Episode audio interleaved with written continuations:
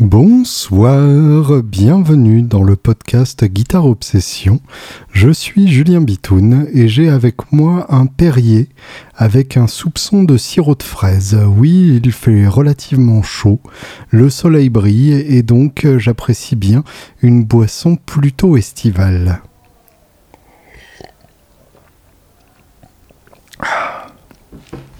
Je vous présente mes plus plates excuses pour l'absence de ces deux dernières semaines. J'étais en studio, donc comme vous le savez peut-être déjà si vous suivez un peu mes différents réseaux sociaux, comme on le dit euh, communément pour en fait parler de Facebook et Instagram la plupart du temps. Et donc, euh, trois jours en studio avec le Julien Bitoun Trio. Euh, le vendredi, samedi et dimanche du week-end où il y avait un pont quelconque euh, le jeudi. Le jeudi, donc, nous avons fait une grosse répète euh, qui nous a permis de remettre tous les morceaux en place, qui m'a aussi permis de me familiariser avec l'ampli que Monsieur Kelt, Thierry Labrousse venait de m'apporter. Je vais vous en parler évidemment. Et ensuite, donc, enregistrement le vendredi 5 morceaux, le samedi 3 morceaux, 4 morceaux même, et euh, le dimanche deux morceaux plus overdub et overdub le samedi aussi. Donc je vais vous raconter ça euh, dans le plus de détails possible. En tout cas, merci pour votre patience. Euh, c'est vrai que J'aurais tout à fait euh, eu le temps, euh, objectivement, de faire un podcast entre temps, sauf que euh, l'énergie me manquait énormément. vous imaginez bien que trois jours d'enregistrement dans un, dans un vrai gros studio et en pur live, c'est le genre de choses qui draine complètement toute l'énergie qu'il peut vous rester. D'ailleurs, vous l'entendez peut-être à ma voix, j'ai beaucoup donné de ce côté-là aussi. Donc, je commence petit à petit à me refaire une, une santé mentale et physique et je suis extrêmement heureux de la manière dont euh, les mises à plat sonnent. Et euh, visiblement, tout le reste de l'équipe a, beaucoup aimé cette expérience. Et euh, j'ai un peu peur de le dire, mais je crois que c'est ce que j'ai fait de mieux à ce jour. et je crois que c'est à ce jour en tout cas euh, mon chef-d'œuvre. Et euh, je sais que ça fait un peu bizarre de parler d'œuvre quand on fait juste du rock euh, comme ça avec sa, petite guitare pour s'amuser. Mais il y a quelque chose dans ce qu'on a enregistré qui est assez fort et je pense que ça devrait vous plaire. En tout cas j'ai j'ai vraiment hâte d'avoir vos réactions. Il se peut même que je vous fasse écouter quelques tout petits extraits dans cet épisode, on sait jamais. Si jamais je, je craque complètement, on verra bien. Euh, ne serait-ce que pour vous remercier de, votre patience. Et euh, bah, autant vous dire que je suis euh, très très excité par la perspective donc de, d'avoir cet album entre les mains et de le faire écouter au plus de monde possible. D'autant plus que, comme vous l'avez peut-être vu, je tiens à faire un pressage vinyle de cet album.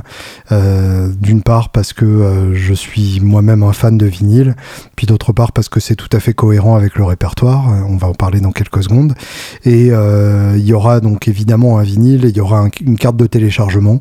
Je crois que le, CD n'est plus forcément un, format indispensable à l'heure actuelle et du coup je, pense que ces deux formats là c'est une bonne manière de, toucher euh, le plus de monde possible euh, les vrais rétros euh, avec le vinyle ou euh, les gens qui veulent vraiment le, beau visuel et les gens qui veulent écouter leur musique euh, sur leur iPod en transmettant, euh, en transférant depuis un ordi ou tout simplement écouter sur un ordi hein, puisque c'est la manière dont beaucoup d'entre nous écoutent de la musique à l'heure actuelle. Et du coup une carte de téléchargement c'est parfait. Ça me permet de rajouter un peu de texte ça me permet de rajouter éventuellement une vidéo des fichiers en meilleure résolution que si vous les achetiez sur iTunes des, des choses comme ça. Donc ça, ça peut être un compromis intéressant. Euh, le répertoire tout d'abord, donc l'album va s'appeler Chicken and Waffle, qui est euh, donc le poulet et la gaufre, un plat traditionnel du sud des États-Unis, euh, un plat dérivé de la cuisine cajun. Et donc l'idée de, de, cet album, c'est de reprendre uniquement des titres écrits à l'époque de la, de la Grande Dépression américaine, donc des titres de ce qu'on appelle communément le Delta Blues, donc le blues du Delta du Mississippi qui est une région qui se situe entre le, Tennessee, le Mississippi et la Louisiane, le long de, l'autoroute 61 et, et, 49, donc le fameux croisement entre ces deux autoroutes étant censé être l'endroit où Robert Johnson a rencontré le diable. Donc on connaît généralement le Delta Blues qui est cette musique qui a donné la musique rock évidemment, qui a donné Robert Johnson, qui est l'un des derniers artistes du Delta Blues et qui est déjà en fait dans la, dans la transition vers un blues plus urbain et qui a donc donné ensuite le Chicago Blues, ensuite le British Blues et ensuite euh, bah, le rock hein, tout simplement. Mais euh, autour du Delta Blues, en fait, il y avait plein d'autres traditions musicales. En fait, euh, on se situe donc à la fin des années 20, euh, en, très gros entre 1925 et 1935. Euh, je crois même que les morceaux euh, de l'Anthology of American Folk Music que, que je vais mentionner dans pas longtemps ont été enregistrés entre 1926 et 1933, donc c'est assez concentré dans le temps. Et ça représente en fait une époque à laquelle la radio fait son apparition dans les grandes villes. Et du coup, les gens dans les grandes villes achètent beaucoup moins de disques. Et oui, déjà à l'époque, il y avait une crise du disque à cause de nouveaux moyens de diffusion. Ça ne date pas d'hier donc et, de nos amis de, Napster ou Spotify. Euh, déjà à l'époque, l'industrie du disque galérait pour, euh, pour se retourner face à une nouveauté comme ça. Et donc, les maisons de disques ont eu l'idée de vendre à des publics euh, qui n'avaient pas touché auparavant. À partir du moment où la musique des villes qui était donc euh, le, swing, qui était euh, les, big bands de jazz euh, ou les musiques de comédie musicale, ne se vendaient plus autant puisque ça passait à la radio. Il a fallu trouver un répertoire qui parlait aux gens qui n'écoutaient pas la radio, soit parce que tout simplement ils n'avaient pas l'électricité. Je vous rappelle que dans les années 30, il y a encore beaucoup de campagnes dans lesquelles les gens vivaient sans électricité, dans des conditions qui paraîtraient complètement moyenâgeuses à l'heure actuelle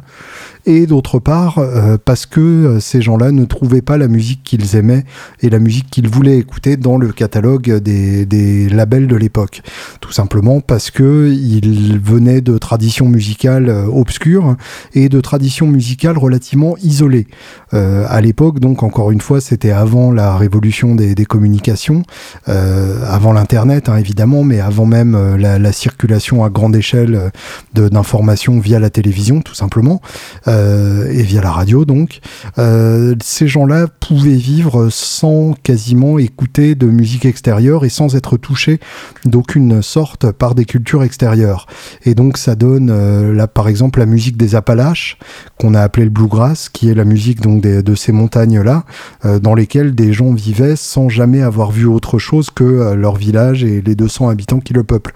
Et du coup ça donne une musique très particulière puisque personne ne leur a dit qu'ils ne pouvaient pas faire comme ça, et du coup ils le font quand même, et forcément, a posteriori, ça sonne très bizarre. Bizarre, c'est justement ce terme qu'a choisi l'écrivain Grail Marcus, un écrivain qui a notamment euh, fait ses, classes dans Rolling Stone et qui est un des plus grands écrivains rock euh, de tous les temps. Euh, c'est justement ce terme qu'il a choisi pour désigner donc cette république invisible, cette Amérique cachée des années 20 et 30 qui se révèle à travers l'Anthology of American Folk Music, qu'il appelait donc Weird America, l'Amérique bizarre, l'Amérique étrange. Et effectivement, euh, alors déjà quand on voit les photos de, ces gens, euh, c'est vraiment un monde, euh, un monde parallèle avec des, des, tenues euh, particulières, euh, des, des, visages et des faciès absolument bizarres, et une manière de jouer et de chanter qui ne ressemble à rien d'autre. Et, et, par rapport à ça, d'ailleurs, on peut même quasiment dire que Robert Johnson, c'est de la pop par rapport à ça. quand vous écoutez la, la, sauvagerie et la bizarrerie de, de beaucoup de ces, de ces enregistrements, il y a un côté vraiment, vraiment inquiétant quasiment euh, dans la manière dont c'est chanté. Euh, alors donc le, American of euh, le Anthology of American Folk Music dont je vous parle depuis tout à l'heure, c'est en fait une compilation qui est sorti dans les années 50, en 1952, qui a été compilé par euh, un musicologue, un ethnomusicologue et euh, un, réalisateur de films qui s'appelle Harry Smith. Euh, Harry Smith, qui est d'ailleurs un mec qui vivait au Chelsea Hotel dans les années 60 en compagnie de Patti Smith, Janis Joplin, Jimi Hendrix, Bob Dylan et tous leurs amis, et qui avait donc cette grande passion pour la musique des chants et pour ces 78 tours qui avaient été édités essentiellement pour les gens de, de, ces pays, enfin de ces villes et de ces régions-là. C'est-à-dire que c'était des disques qui ne se vendaient en fait qu'aux gens qui les chantaient et qui écoutaient et qui vivaient dans ces régions-là et euh, qui ne s'exportaient pas tellement en dehors de, de, régions euh, assez euh, localisées. Et du coup, par conséquent, c'est des disques qui pour la plupart ont disparu. En général, les maisons de disques ne gardaient pas le, master tout simplement parce que ça coûtait trop cher de, conserver des disques à, à vocation express, je dirais, ou en tout cas qui n'étaient pas faits pour, pour aller dans la durée. Et surtout, euh, il y a beaucoup de ces disques-là qui ont été réquisitionnés pendant euh, l'effort de guerre et euh, dont, les matières premières ont été récupérées. Et du coup, ça fait que à l'heure actuelle, c'est très difficile de trouver des, bons exemplaires de ces disques et même des exemplaires tout courts de ces disques-là. Et du coup, Harry Smith a eu cette idée de compiler la, folk euh, musique américaine et de compiler ces artistes euh, sans ordre particulier avec euh, avec cette passion qui se sent dans, dans sa sélection et avec une, une, diversité magnifique. On retrouve donc de, de, la musique cajun, même parfois chantée en français, euh, donc de la musique de la Louisiane venue d'Acadie, venue du Canada. On retrouve du gospel avec des, des, chansons de gospel absolument hantées. On retrouve du jazz, retrouve de la country très bizarre avec euh, du banjo, avec des gens qui chantent euh, du nez euh, et qui jouent du banjo de manière absolument bizarre et mystérieuse. Et on retrouve évidemment du blues, mais du blues vraiment roots, c'est-à-dire que il y a, une particularité moi qui me touche énormément du blues de cette époque-là, c'est que on est loin du 12 mesures. En fait, là où le blues de Chicago a beaucoup formalisé le blues en le faisant rentrer dans, dans la case des 12 mesures, tout simplement simplement euh, avant tout parce que il s'agissait de jouer avec d'autres musiciens. Et du coup, quand vous jouez avec un batteur, un bassiste et éventuellement un pianiste, vaut mieux être quand même d'accord sur la structure avant de jouer. Et du coup, euh, ça a obligé les, les, musiciens à se formaliser et ça fait qu'on perd un côté trans original de ces morceaux-là. Et c'est à mon avis très dommage parce qu'il y a quelque chose de, hanté dans ces enregistrements, euh, des chansons qui ne restent que sur un accord tout du long et qui pourtant arrivent à vous transporter dans un monde euh, complètement différent. Et euh, c'est pour moi une, compilation que, que j'ai énormément écoutée et que je réécoute encore très régulièrement. En fait, c'est une compilation qui était sur 6 vinyles à l'époque et qui maintenant tient sur 3 CD. Et les trois CD sont regroupés selon euh, les trois volumes euh, suivants Ballads, Social Music, Songs. Donc Ballads, c'est les ballades, euh, c'est-à-dire bah, plein de plein de morceaux plutôt d'origine irlandaise ou, britannique de manière plus large. Social Music, c'est la musique donc de, de, groupe, la musique qu'on joue à, à l'occasion des, des balles populaires. Et Songs, euh, bah, pour le coup, euh, c'est le plus vaste de tous. C'est des morceaux sur euh, la vie, sur à quel point c'est compliqué d'être un être humain et à quel point c'est compliqué de, traverser tout ça. Et c'est évidemment là qu'on trouve notamment du, blues, notamment Prison Cell Blues de Blind Lemon Jefferson et See That My Grave Is Kept Clean aussi de Blind Lemon Jefferson, puisque peut y avoir plusieurs titres d'un même artiste. See That My Grave Is Kept Clean que je me suis permis donc d'emprunter pour Chicken and euh, The Cuckoo Bird de Clarence Ashley, qui est un, titre complètement hanté que je me suis permis aussi d'emprunter pour, euh, pour Chicken and Waffle. Euh, John the Revelator de Weedy Johnson Qui, apparaît sur le, le, volume 2 Social Music, ou encore un titre de Charlie Patton qui apparaît aussi sous le nom de The Mask Marvel, donc la merveille masquée, qui était un de ses pseudonymes pour pouvoir enregistrer sur plusieurs labels à la fois sans problème légaux. Donc ça c'est vraiment une compilation que je vous recommande d'écouter de, toute urgence. Et d'ailleurs, la preuve de, la vitalité euh, actuelle de cette musique, c'est que vient de sortir un coffret que je tiens entre mes mains boudinées en ce moment même, qui s'appelle American Epic, euh, qui est en fait la bande originale d'un reportage en quatre parties qui passe à la télé euh, britannique et américaine en ce moment même, et que donc vous pouvez trouver sur tous les bons sites de streaming illégaux, évidemment. Euh, les, sites hein, sont illégaux, hein, sinon ce serait streaming illégal. Vous, vous, collez euh, la, phrase comme vous voulez pour que ça fasse à peu près sens grammaticalement. En tout cas, donc c'est un, un, reportage, un documentaire qui a été financé par trois personnes, et ces trois personnes sont... Bah, plutôt importante hein, dans, ma petite vie. Euh, alors Robert Redford, je vous avoue que je ne connais pas bien l'œuvre filmographique de Robert Redford, donc c'est celui que je cite en premier puisque c'est celui qui, m'excite le moins.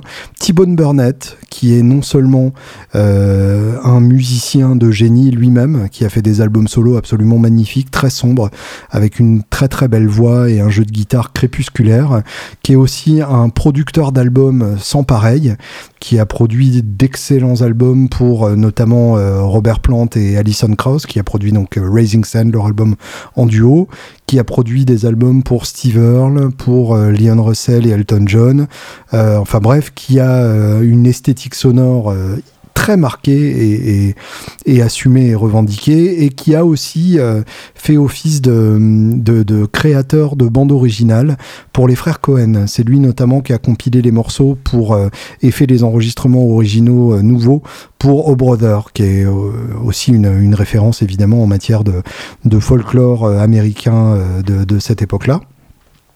Donc T-Bone Burnett et Jack White, euh, pour qui je ne cache plus mon amour secret. Euh, donc c'est un amour qui n'est plus très secret du coup, donc pour qui je ne cache plus mon amour tout court. Et euh, ces trois personnes-là donc ont monté ce projet qui existe euh, dans leur tête depuis quelques années déjà. American Epic, donc, qui documente euh, cette, euh, cette période très spéciale de cette musique très spéciale, en documentant donc les artistes, l'évolution technologique. Enfin bref, c'est un vrai régal. J'ai eu le temps de regarder le premier volume pour l'instant et c'est carrément magnifique. Et évidemment, Jack White est interviewé et quand il parle, il y a une rousse derrière lui, tout simplement parce que Jack White sans une rousse, ça n'a pas de sens. Et euh, ça, c'est en soi, c'est une forme de, de mon goût quand même. Et euh, Taj Mahal, euh, dont on comprend absolument rien de ce qu'il dit, mais qu'on sait que c'est génial parce que de toute façon, c'est Taj Mahal.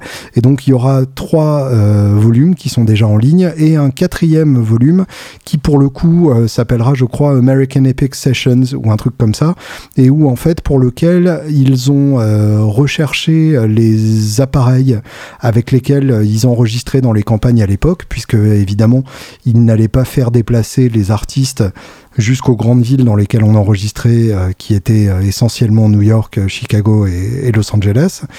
Et du coup, ils avaient euh, un petit euh, studio. Enfin, quand je dis petit, ça tient, euh, ça fait plusieurs centaines de kilos et ça tient dans une dans une voiture. Hein, évidemment, c'est pas un truc transportable. C'est un, plus un truc transbahutable. et du coup, donc, ils ont retrouvé des, des, machines à peu près en état de fonctionner, qu'ils ont pris la peine de remettre en état correctement, et ils ont rassemblé des artistes pour enregistrer des morceaux d'époque, mais à leur manière. On voit notamment dans dans le premier volume un extrait où euh, bah, on reconnaît évidemment Jack White hein, qui est toujours là avec euh, en plus là sa, violoniste Didi May qui est fabuleuse.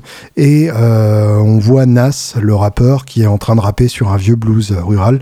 Donc c'est quelque chose d'assez d'assez incroyable et je pense que ça doit ça, va faire un bel album. Donc il y a cette bande originale que je n'ai pas encore et il y a American Epic donc le coffret de 5 CD qui pour le coup est une compilation de, musique de cette époque là qui qui complète parfaitement la Anthology of American Folk Music. Oui, j'ai fait tomber un stylo en déplaçant mon, coffret de CD. Ça aurait pu être beaucoup plus dramatique puisqu'il y a le reste de mon Perrier à côté, qui a mes enceintes de monitoring et mon ordi, donc ça aurait pu être absolument dramatique, mais en fait il n'en fut rien. Je suis très heureux à l'heure où je vous parle. Et du coup, donc euh, il y a 5 CD avec une vingtaine de titres dans chaque CD, donc c'est très très riche. Et euh, ce qui est génial, c'est qu'il n'y a quasiment pas de redite avec l'American Folk Music. Euh, on retrouve évidemment, je crois que j'ai compté 5 titres qu'on retrouve sur les deux compilations. on retrouve des artistes en commun et ça c'est super parce que ça permet d'explorer plusieurs titres d'un même artiste, alors que c'est pas forcément des gens dont les albums sont, sont très faciles d'accès. Et ce qui est très beau, c'est que d'une part, euh, le coffret, enfin le, le, bouquin qui va avec est magnifique, puisque pour chaque chanson, on a un petit hiatus, le détail des musiciens qui jouent, la date de l'enregistrement et son lieu, le label pour lequel ils enregistré, enfin bref, il y a, y a, quand même euh, vraiment toutes les informations nécessaires, et en plus les paroles, euh, ce qui est pas toujours évident à comprendre, et du coup c'est encore mieux.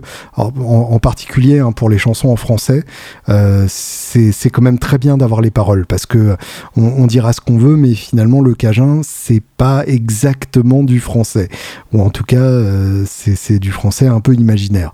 Et donc c'est un c'est un très très beau coffret pour ça, et aussi pour la qualité de transfert, puisque euh, ils ne se sont pas euh, ils ne se sont pas contentés de retrouver des, transferts existants, ils ont refait des transferts de ces morceaux et du coup ça donne des, vraies nouvelles versions, puisque évidemment ils, ils sont vraiment fait chier, c'est-à-dire que plutôt que de, de, faire avec les moyens existants, ils ont conçu une nouvelle machine à partir justement de ce qu'ils ont appris en reconstruisant les machines d'enregistrement de l'époque, en faisant un hybride de machines de l'époque et de machines modernes pour avoir une qualité de transfert optimale et ne pas perdre euh, cette énergie des, enregistrements originaux euh, parce que le, le, format 78 tours est évidemment très fragile et très faible en volume de sortie.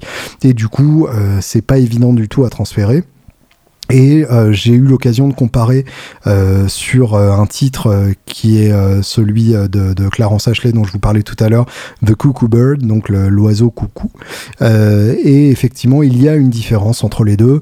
la version donc de, de l'Anthology of American Folk Music étant un peu plus faiblarde et la version de American Epic ayant moins de souffle et un tout petit peu plus de, de niveau et surtout un tout petit peu plus de, de pêche. Et du coup, c'est vraiment chouette de redécouvrir ces morceaux avec, euh, avec un son encore meilleur. Je vais d'ailleurs vous, mettre un, extrait de Cuckoo Bird de Clarence Ashley. Euh, c'est quelque chose de très très bizarre et de très très beau.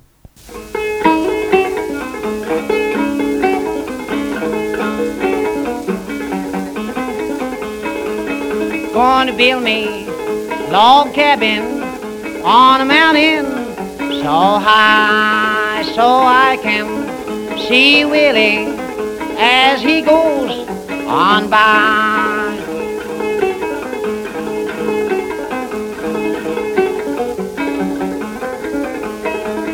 Mm-hmm.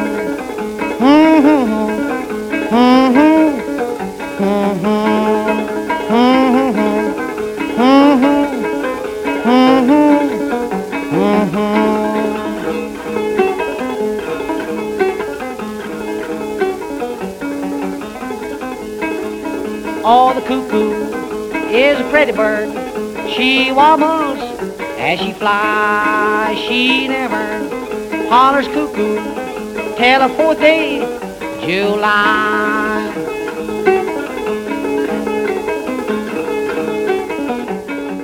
Tout ça donc pour en arriver à Chicken and Waffle, notre album en 2017. Et euh, le, processus en fait a été très long.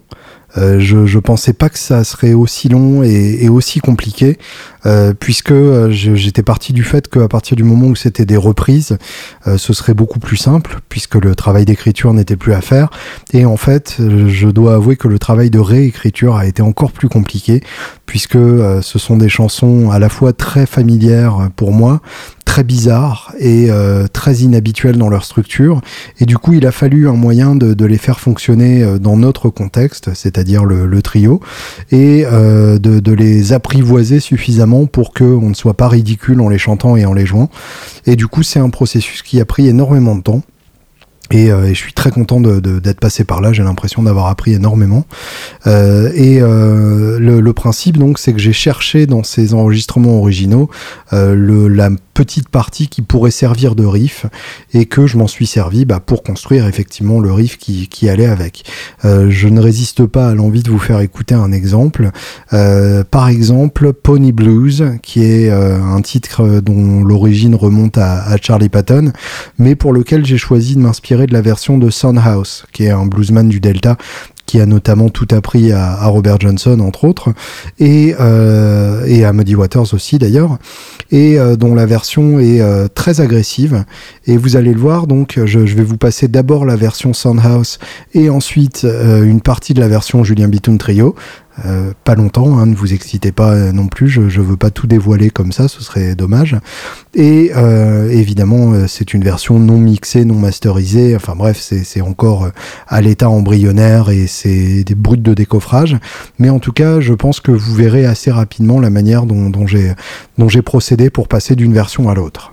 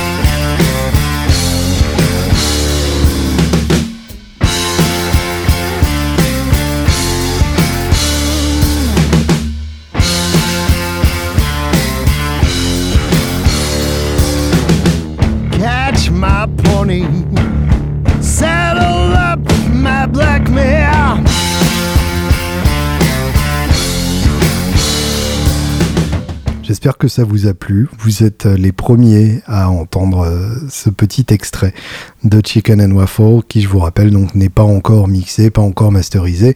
Bref, j'en appelle à votre plus grande indulgence. Mais si ça vous plaît, eh bien, je veux bien que vous le disiez, euh, puisque euh, ça m'arrangerait qu'on me rassure sur le fait qu'on n'est pas en train de faire n'importe quoi. Donc le, processus d'enregistrement lui-même, je vous en avais déjà un peu parlé avant, mais là je, je peux m'étendre puisque ça y est, c'est fait. Donc nous avons fait au studio Question de Son, qui est un studio qui existe depuis une dizaine d'années à Réaumur-Sébastopol, donc dans, le centre de Paris, ce qui est toujours chouette, euh, d'autant plus quand c'est un, long week-end comme ça, puisqu'il y avait personne et qu'on pouvait se garer tranquille, ce qui n'est pas forcément le, cas et ce qui est souvent l'inconvénient dans Paris. Mais euh, le gros avantage, c'est qu'on était euh, juste à côté d'endroits de, où on pouvait manger tranquille, qu'on était juste à côté de la maison, et puis que bah, du coup, on était au milieu d'un quartier avec beaucoup de monde. Et du coup, euh, c'est une énergie un peu particulière. Les, deux autres euh, albums du Julien Bitoun Trio, euh, Carrots and Peas et Tea and Biscuits, ont été faits dans des endroits plutôt isolés, en banlieue lointaine. Et c'est une vibe très différente. Du coup, ça, donnait déjà une ambiance différente, avec une équipe absolument flamboyante. Et évidemment, Mika, donc Michael Rangeard, dont je vous parlais la dernière fois, qui est un, vrai, un, vrai frère de, de son, puisque on s'est rendu compte qu'on a une conception de la musique très très proche, même si on n'aime pas forcément les mêmes choses. On a plein de choses qu'on aime en commun, mais on n'est pas d'accord, notamment sur les Beatles. Et ça, pour le coup, c'est quelque chose qui m'a fallu beaucoup de travail pour pour surmonter. et, et, et, en même temps, donc, on a vraiment cette cette conception très proche. Et c'est un homme qui est évidemment extrêmement talentueux, qui a une oreille euh, à toute épreuve et qui en même temps euh, a ce côté euh, diplomate qu'il est important d'avoir quand on enregistre un, artiste ou un groupe, puisque le, rôle du producteur, c'est évidemment à la fois de se soucier des morceaux et de l'aspect sonore, ce qu'il a fait avec beaucoup de brio, mais aussi de ménager les égaux de tout le monde, d'arriver à dire ça c'est pas bien sans que la personne se sente immédiatement comme une merde et comme le pire musicien de tous les temps. Parce qu'à partir du moment où la personne se sent comme ça, vous pouvez être sûr que la fin de l'enregistrement sera merdique. Donc euh, il y, a, ce travail-là et qu'il a fait avec euh, avec beaucoup de talent. Et en termes euh, en sonores, on est vraiment arrivé à quelque chose de magnifique. Donc on passait par une vieille console Nive donc euh, une vieille console des années 70 qui a échoué au, Mexique euh, et qui n'a pas été entretenue pendant euh, des décennies. Et du coup, ils l'ont récupéré et ils ont passé à peu près un an à la remettre à neuf. Et au cul de cette Nive, il y avait un magnétophone à bande, un Studer A820, qui est un magnétophone à bande 24 pistes, ce qui du coup nous obligeait à nous limiter à 24 pistes à la prise, ce qui n'est pas forcément une mauvaise chose ça évite d'avoir beaucoup trop de choix au mix. Et euh, donc ce magnétophone, à, bande sortait sous Pro Tools, ce qui veut dire qu'en fait on pouvait quand même s'entendre en direct sans le retard du magnétophone à bande pendant qu'on jouait, ce qui est quand même important de s'entendre, euh, parce qu'on n'était pas euh, en face des amplis, et euh, ce qui permettait aussi ensuite d'enregistrer chaque piste sous Pro Tools. C'est-à-dire que le Pro Tools en fait servait de, dépotoir pour le magnétophone, ce qui nous permettait à la fin de chaque prise sur la bande de transférer cette prise-là et de pouvoir réutiliser la bande sans avoir à acheter des kilomètres et des kilomètres de bande, euh, et ce qui permettait du coup de faire les overdubs sous Pro Tools en gagnant des pistes supplémentaires. Euh, rassurez-vous, on a gardé ces pistes supplémentaires à un strict minimum euh, je n'ai même pas fait de doublage systématique des riffs, euh, tout simplement pour garder une, énergie primale qu'on a réussi à atteindre en jouant en live, hein, tout bêtement. C'est-à-dire que la, salle principale était occupée par la batterie avec Elvis et François, le, bassiste flamboyant, qui était juste en face et du coup euh, qui, pouvait se regarder en jouant et s'écouter de très près. Et euh, moi qui étais dans une petite cabine euh, avec une vue sur Elvis, je ne voyais malheureusement pas François, mais en même temps je l'entendais suffisamment bien et l'important c'était quand même avant tout de voir Elvis. Et lui me voyait aussi et cette petite cabine en fait me permettait de chanter en même temps que je jouais. et du coup évidemment ça a permis de garder, toutes les prises de chant originales. J'allais dire des prises de chant par réflexe. En fait, toutes les prises de chant sont des prises de chant live. Euh, j'ai chanté en même temps que tous les autres jouets, comme on ferait en concert. Sauf que là, il n'y avait pas le droit à l'erreur, évidemment. Et euh, j'ai joué mes solos aussi comme on le ferait en concert. Euh, sauf que là, il n'y avait pas le droit à l'erreur. À l'exception de deux solos où je voulais vraiment des sons tellement particuliers que je ne me voyais pas les refaire que je ne me voyais pas autrement que en les refaisant a posteriori, euh, tout simplement parce que ça demandait une autre guitare, un autre ampli, euh, des, pédales un peu particulières et euh, que je ne voulais pas prendre le risque de, passer d'un système à l'autre en plein milieu d'une prise, ce qui aurait finalement plus nuit à l'énergie que, que, permis cette énergie. Donc bref, à part ces menus arrangements, L'idée était qu'on enregistre en pur live et du coup ça voulait dire que euh, je devais m'isoler un minimum, euh, sinon on n'aurait entendu que la batterie dans le micro voix et ça n'aurait pas été forcément très intéressant. D'autant plus que pour la voix on a utilisé deux micros différents, un micro de proximité, un SM7 comme le micro dans lequel vous m'écoutez en ce moment même, puisque c'est ce dont je me sers pour enregistrer les podcasts, et que ça marche aussi très bien pour la voix. Et euh, un deuxième micro qu'on appelle en fait un micro d'ambiance, qui permet de prendre la voix d'un peu plus loin, et ce qui est très utile pour les voix criées, puisque ça permet d'éviter le côté je te crie dans l'oreille, et que ça donne un peu plus d'ampleur, et c'est un micro qu'on a lui-même sorti sur un ampli guitare, un Bassman, avec un Space Echo Roland, donc euh, un mélange de d'approche euh, purement vocale et d'approche purement guitaristique au service de la voix, et du coup ça donne un côté plus roots pour le pour la voix qui est hyper intéressant et, euh, que, j'ai énormément apprécié euh, au moment de, de réécouter. Puisque à, la prise de toute façon j'écoutais quasiment pas ma voix euh, dans les retours j'aime bien n'entendre que la basse et la batterie et le reste très peu fort puisque je sais ce que je joue et je préfère me perdre dans les autres instruments plutôt que de, pousser contre les, les, autres instrumentistes donc voilà, et euh, on, a, on a enregistré comme ça.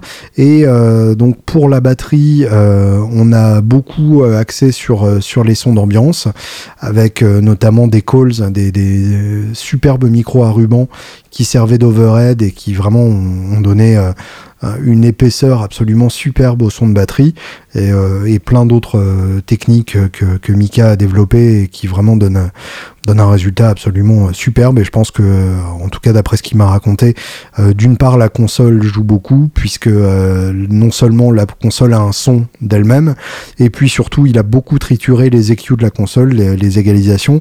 Et du coup ça a permis d'avoir déjà à la prise un son quasiment prémixé où il y avait déjà des, avis où il y avait déjà des prises de risque, des, des opinions sonores, et où ça n'était pas juste capter le son comme ça euh, et, et voir ensuite au mix qu'on en faisait, c'était déjà développer une esthétique sonore à la prise.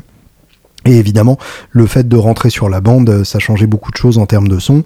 Ça assombrit, ça colle un peu, euh, ça compresse un peu, et c'est évidemment une compression très musicale et, hautement désirable. Et euh, pour la basse, on a passé une ligne en DI, donc pour avoir un son euh, avec une attaque euh, bien claire euh, qu'on pourra éventuellement réamper après et une autre ligne dans un B15 un, Ampeg donc un vieil Ampeg que François a ramené qui sonne absolument magnifiquement qui, tord beaucoup. Donc sur scène évidemment ça n'a aucun intérêt mais en studio ça fait tout. Et c'est vraiment un son que, que j'ai adoré et que j'adore encore au moment de, de le réécouter. C'est vraiment le son qu'on essaye d'approcher avec des plugins mais auquel on arrive jamais complètement. Et puis, euh, donc pour moi, euh, pour la guitare, j'avais euh, deux amplis pour les prises live, puisque je, voulais vraiment cette épaisseur des deux amplis qui me permet de, de pallier à l'absence d'un quatrième instrument sur le mix, ce qui me permet du coup d'éviter d'avoir à superposer des prises ensuite pour euh, compenser cette euh, maigreur sonore. Là, il n'y a pas vraiment de maigreur. Et euh, pour les overdubs, donc en général, un seul ampli, tout simplement parce que je voulais que les guitares overdubées prennent un peu moins de place. les deux amplis, pour la plupart des prises live, c'était d'une part un Zeppelin Percolator, donc un petit 2 watts qui sonne comme un plexi poussé à donf, euh, qui est, vraiment magnifique, sur un HP 10 pouces euh, de IT11, Gilles Ferrand, donc euh, le fabricant d'ampli à qui je tire mon chapeau au passage, parce que ce, baffle s'est vraiment très très bien défendu avec le percolator dans la gueule. Et d'autre part, donc la star du show, le Blue Waffle de Kelt. donc Kelt, qui est une marque d'ampli que j'ai découvert il y a un an à peu près, je dirais, grâce à Gaël Liget de Gears of Tone, qui est des de Woodbrass aussi d'ailleurs, plus récemment, euh, qui a eu la gentillesse de me présenter à Thierry. Et d'ailleurs, la semaine même où je l'ai connu, Thierry nous a prêté trois amplis pour le, la Guitar Fest euh, à Clichy. Donc, euh, autant vous dire que notre relation a démarré sur les chapeaux de roue. Et le soir de Noël, enfin l'après-midi de Noël, je lui ai lancé l'idée, est-ce que ça te dirait qu'on qu'on réfléchisse à un ampli ensemble? Et il m'a répondu banco et il s'en est allé finir de cuire sa dinde. Et donc on a on a réfléchi ensemble à ce que serait mon, mon ampli idéal. Et à l'époque, j'avais joué peu de temps avant parce que j'avais eu la chance d'avoir cet ampli en vente à, à Woodbrass Deluxe sur le, euh, le Tone Monster euh, Barn Burner de chez Fender. Je me souviens plus exactement du nom, en tout cas euh, il y a Barn dedans et il y a Tone Monster, donc qui était un ampli du, du Custom Shop, fabriqué à 5 exemplaires avec du bois prélevé sur une, une ancienne grange qui servait à, comment dire à stocker du tabac pour le sécher. C'est très spécifique, mais je sais pas pourquoi je m'en souviens. Et en tout cas, bref, euh, cet ampli était en fait une base de tweet de luxe. Donc le, tweet de luxe 57, hein, le, fameux qu'on entend évidemment sur les albums de Neil Young, mais qui est, un des euh, déjà mon ampli préféré personnellement et euh, d'ailleurs c'est sur un clone de, de Tweet Deluxe euh, que j'ai enregistré Carrots and Peas et c'est un ampli que j'aime beaucoup avoir dans, dans mon arsenal. Mais avec un haut-parleur 15 pouces au lieu du 10 ou 12 pouces d'origine, qui déplace donc beaucoup plus d'air, qui développe plus de graves et qui finalement s'écrase moins que, que le 12 pouces. C'est-à-dire que ce que j'aime bien évidemment dans le Deluxe Twin, c'est que ça s'écrase très vite. C'est un ampli qui crunch magnifiquement, mais euh, avec ce qu'on appellerait, euh, si on veut se la péter un peu, un sag très prononcé, c'est-à-dire cette manière qu'a l'ampli de, de, s'écraser complètement dans les graves et du coup de perdre un peu d'attaque. Et euh, pour pallier à ça, évidemment, le 15 pouces marchait très bien. Et du coup, j'ai demandé à, Thierry de corriger ça ou en tout cas de partir sur cette base-là, en corrigeant euh, le côté euh, beaucoup trop d'options d'un tweed euh, de luxe, c'est-à-dire en ne gardant que une tonalité qu'on a appelée chicken, une tone qu'on a, qu'on a appelée cute, puisque en fait c'est un cut, c'est-à-dire que ça coupe progressivement les aigus plutôt que, que la tone classique Fender. C'est vrai que j'aime bien le, côté cut euh, façon AC30, euh, puisque en général, euh, j'ai plus besoin de couper des, aigus que, que de booster les graves ou de booster les aigus, puisqu'il y en a assez dans mes guitares en général. Et du coup, ça marche très bien comme ça et euh, rajouter une reverb puisque c'est le, le, défaut de, des amplis euh, Tweed c'est qu'il manque euh, il manque la petite reverb qui va bien sur les blackface et du coup euh, de, de, rajouter ça. Donc trois boutons. Il voulait euh, éventuellement rajouter des, des switches. Je lui ai dit que je ne voulais pas de stand-by puisque ça commence à se savoir maintenant ça ne sert à rien et c'est purement esthétique. Et après ça pour le coup, je voulais euh, la possibilité de passer en semi-puissance, donc de pentode à triode, de, à peu près 15 watts à à peu près 7 watts. Et ça, du coup, on l'a rajouté à l'arrière. Et puis, euh, il a eu l'excellente idée aussi de me mettre euh, plusieurs, plusieurs ampérages possibles, plusieurs, non, pas ampérages, plusieurs ohmages possibles, plusieurs impédances possibles en, sortie pour se brancher sur le, le plus de câbles différents. Donc voilà, et euh, l'histoire de cet ampli, euh, c'est que euh, on a commencé à, vraiment se poser la question de la construction il y a deux mois à peu près. On a décidé du nom à ce moment-là, un Blue Waffle. ne cherchez surtout pas ce que ça veut dire d'autre. C'est pour jouer du blues et c'est pour l'album Chicken and Waffle. Il n'y a pas d'autre explication. Voilà, monte dans ta chambre. Et à partir de ça, en fait, je ne savais pas exactement comment l'ampli allait sonner. Et du coup, euh, Thierry l'a amené le jour même de, la répétition, donc euh, la veille du début de l'enregistrement, et euh, je l'ai branché pour la première fois bah, pour jouer le premier titre à cette répète. Et du coup, c'était vraiment une, grosse surprise. Donc j'avais amené ma, ma Gretsch, la, Duo Jet Custom Shop Stephen Stern Double Cut 62, qui est une merveille absolue et qui a qui, a fait euh, ses prouesses sur quasiment euh, le, trois quarts des titres de, l'album. Et euh, donc ce, Blue Waffle m'a complètement scotché.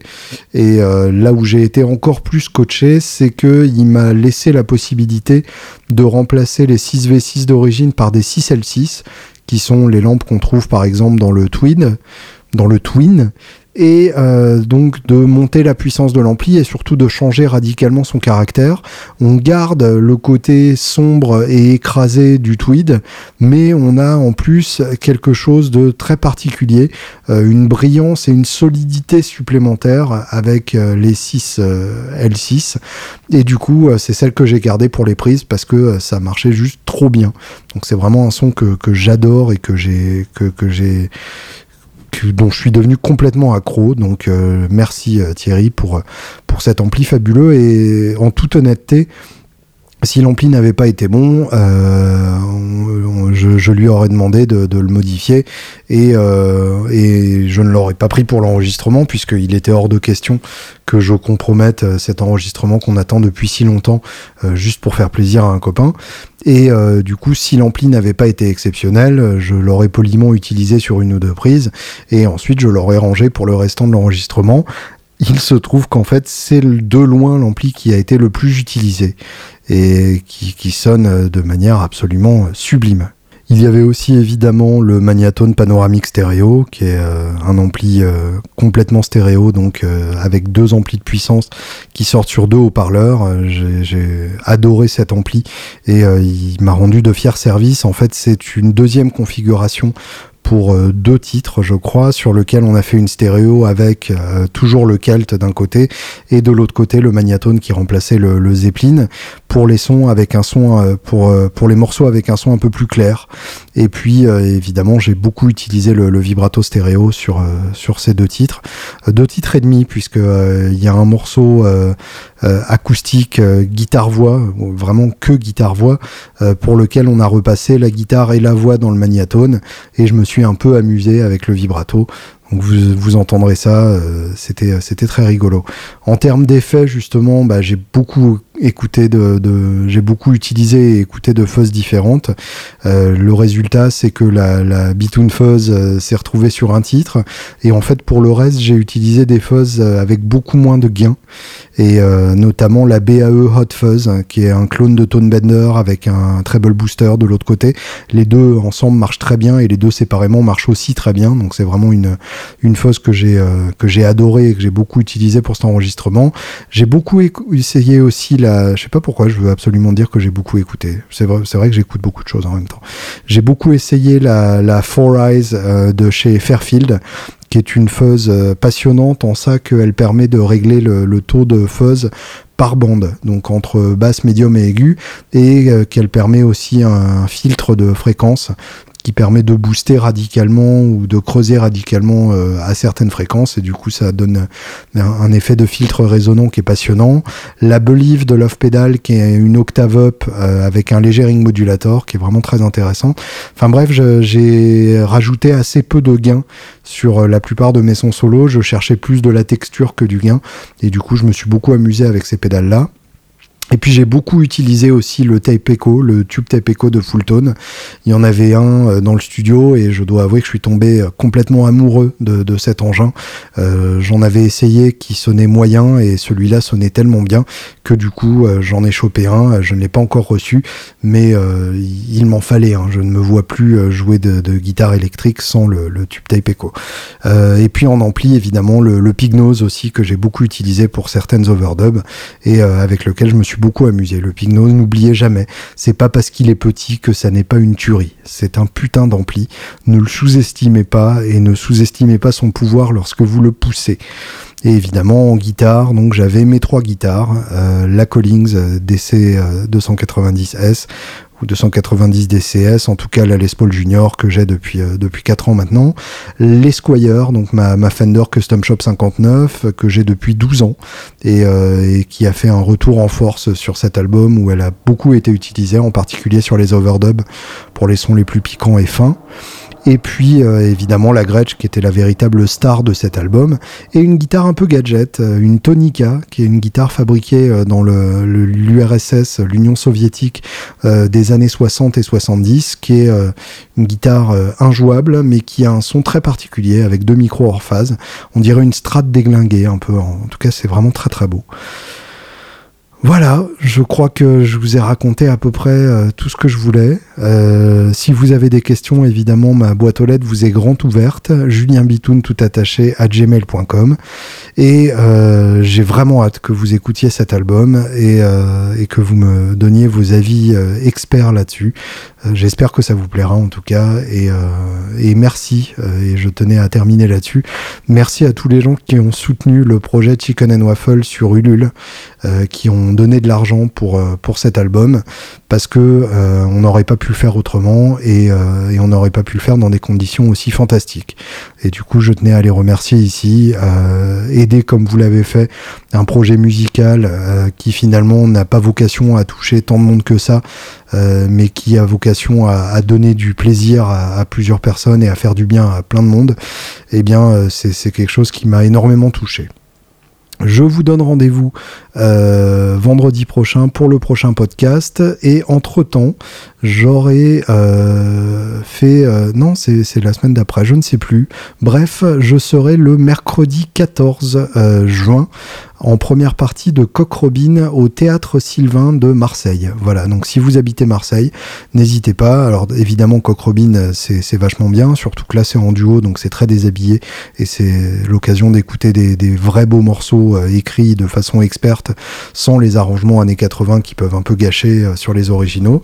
Et euh, c'est l'occasion aussi de me voir tout seul en acoustique, tenter de me battre contre 2000 personnes qui n'en ont rien à foutre. Donc n'hésitez pas à venir je pense qu'on va bien se marrer. Et euh, en tout cas, euh, je pense que ça va être un, très beau concert.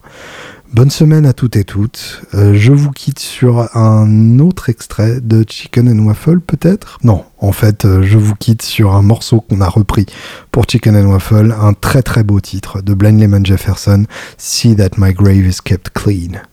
Bonne semaine.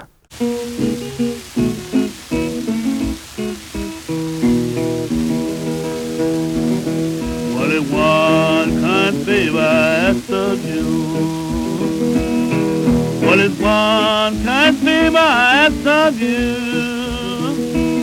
Lord, it's one kind favor I asked of you. Please ask my is kept clean. It's a long way, got no end. It's a long lane that's got no end. It's a long lane, ain't got no end. Then it's a bad wind that never change. Lord, it's two white horses in a line. Well, it's two white horses in a line. Well, it's two white horses in Wanna take me to my burial ground. My heart stopped beating, my hand got cold.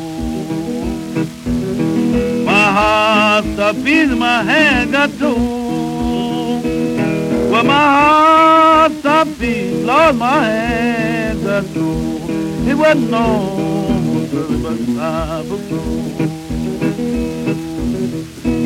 have you ever a coffin sound? Have you ever heard a coffin sound? Have you ever heard a coffin sound? Then you know that the poor boy is in the ground. Oh, dig my grave with a silver spade.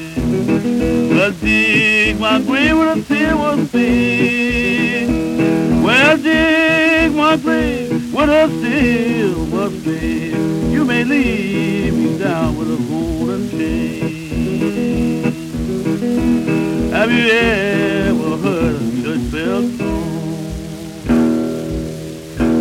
Have you ever heard a church bell song? Have you ever heard a church bell toll, Then you know that the poor boy didn't grow.